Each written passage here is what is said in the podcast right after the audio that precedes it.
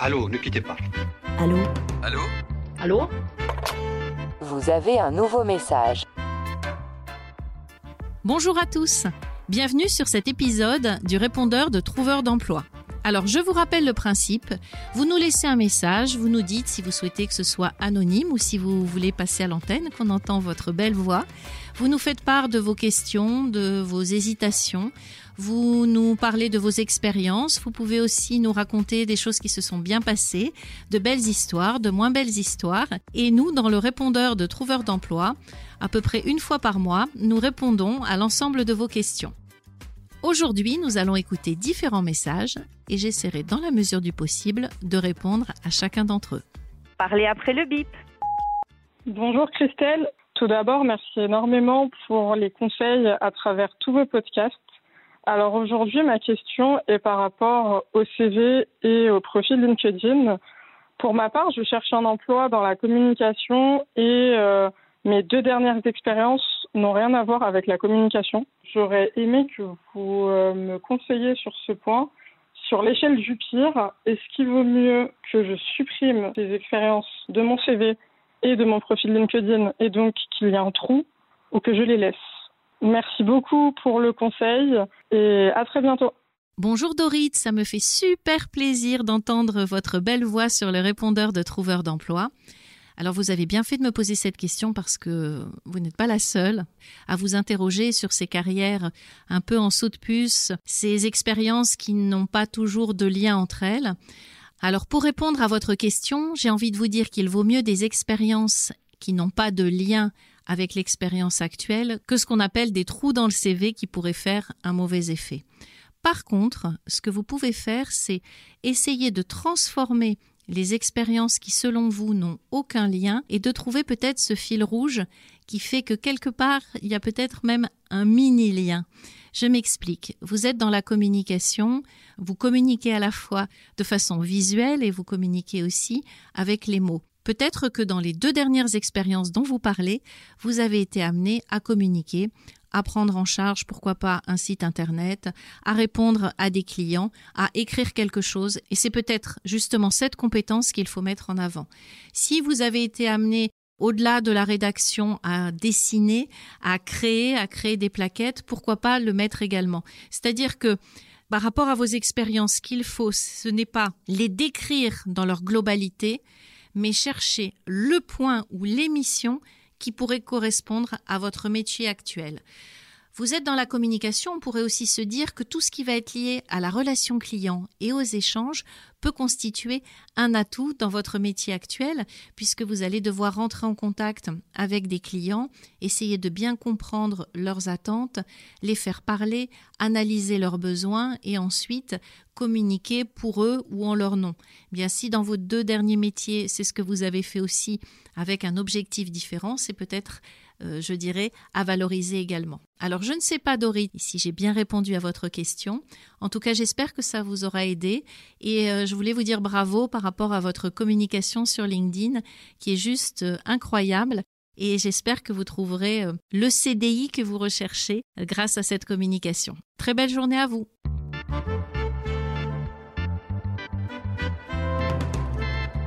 Parlez après le bip. Alors le deuxième témoignage, c'est le témoignage d'une personne qui a souhaité rester anonyme, qui a 57 ans, donc mon âge également, et qui s'interroge sur l'avenir des seniors, notamment par rapport à leur recherche d'emploi. On la sent très déstabilisée parce qu'elle se dit que les entreprises ne veulent plus de seniors. Elle-même a encore beaucoup de choses à apporter et il y a beaucoup d'interrogations par rapport à ses compétences qu'elle ne peut pas utiliser. On la sent aussi dans son message assez désarmée par rapport à ce qu'elle vit et euh, elle demande des conseils justement par rapport à sa seniorité. Des conseils concernant évidemment la recherche d'emploi.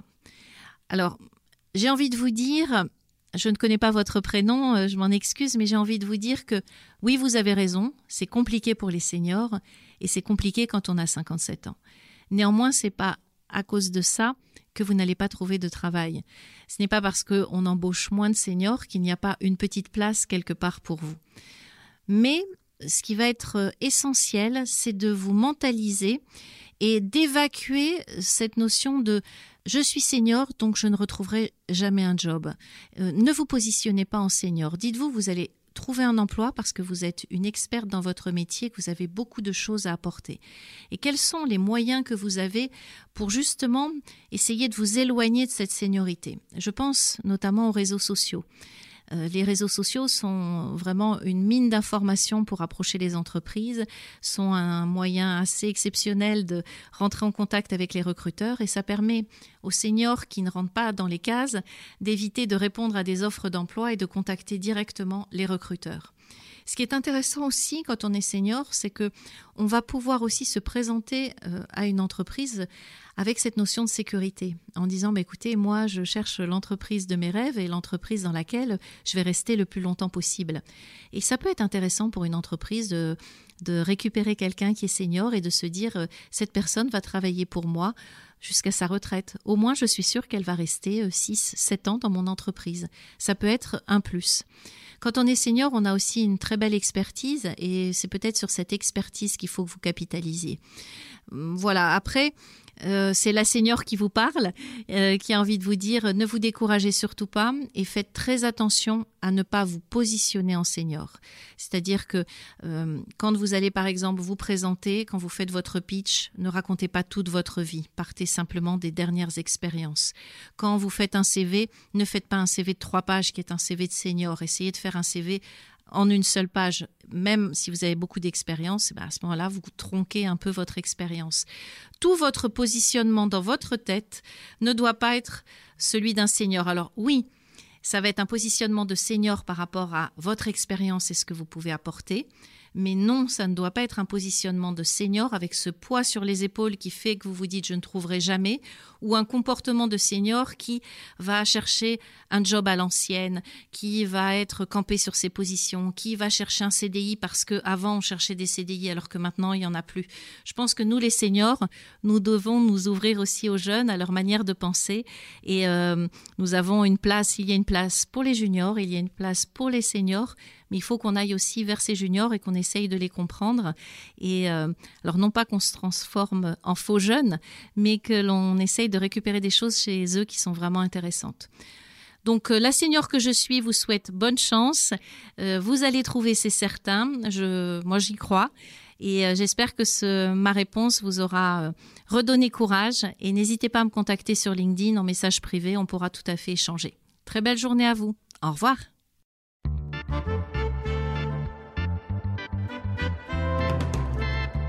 Parlez après le bip. Bon, et eh ben bonsoir Christelle de Foucault, c'est Emmanuel Pouchelet, voilà le fidèle commentateur sur les postes de trouveurs d'emploi. Euh, je souhaitais suggérer tout simplement euh, aux trouveurs d'emploi euh, les opportunités qu'offre l'expatriation. la question est de savoir quand est-ce qu'est la manière opportune de s'expatrier, pourquoi on s'expatrie, dans quel objectif.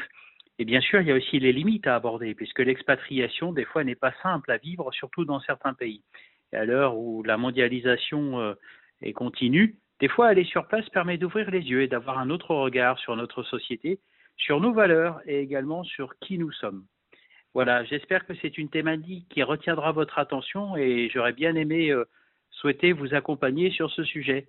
Voilà, je suis moi-même encore en expatriation après avoir vécu au Canada, en Allemagne, aux États-Unis et maintenant en France et bien sûr au Liban. À très bientôt et merci encore pour toutes ces initiatives que vous partagez avec un dynamisme qui motive les, personnes. À très bientôt, Christelle. Au revoir. Bonjour Emmanuel, ça me fait très plaisir d'entendre votre voix, enfin, sur le répondeur de trouveur d'emploi, donc c'est un des avantages de ce répondeur.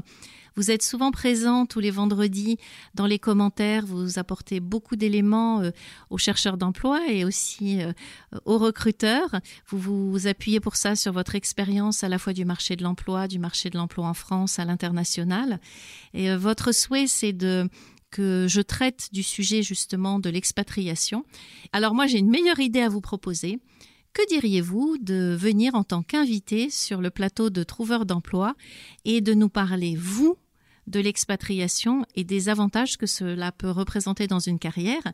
Et je vous accompagnerai également puisque j'ai moi-même été expatriée à plusieurs reprises et comme ça nous pourrons avoir deux avis croisés.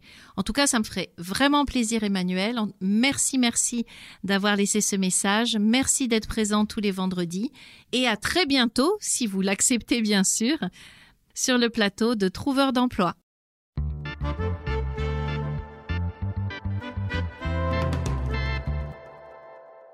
Et pour terminer en beauté cet épisode du répondeur de Trouveur d'emploi, je vous propose d'écouter ce joli témoignage. Parlez après le bip. Bonjour Christelle, je vous laisse enfin un message par rapport à mon histoire de retour à l'emploi que je souhaitais euh, partager. Euh, je tenais déjà euh, simplement à vous remercier pour tous vos précieux conseils avec vos podcasts, également tout euh, ce qu'on peut euh, avoir comme conseil pour retourner à l'emploi, pour pas désespérer, tenir bon, avoir confiance en soi. vraiment tout ce que vous faites depuis plusieurs mois m'ont beaucoup aidé dans ma recherche. Euh, donc en tout cas, je tenais à vous remercier parce que bah, tous vos précieux conseils m'ont permis aujourd'hui de retrouver un travail. Euh, je commence euh, très prochainement pour quelques mois faire une saison en station de ski. C'est un bon début. J'en suis plus que ravie de retrouver une vie active, une vie sociale et retrouver le contact avec les clients. Voilà, donc encore un grand merci. Si vous avez des questions, vous pouvez me les poser sur LinkedIn, mais aussi sur notre répondeur au 01 73 05 45 27. Merci à tous pour votre participation active au répondeur de Trouveur d'emploi. Merci aux auditeurs. On attend de vous encore beaucoup de messages, beaucoup d'interventions, beaucoup d'interactions. Et en attendant, je vous souhaite une très belle journée. Je vous dis à très bientôt.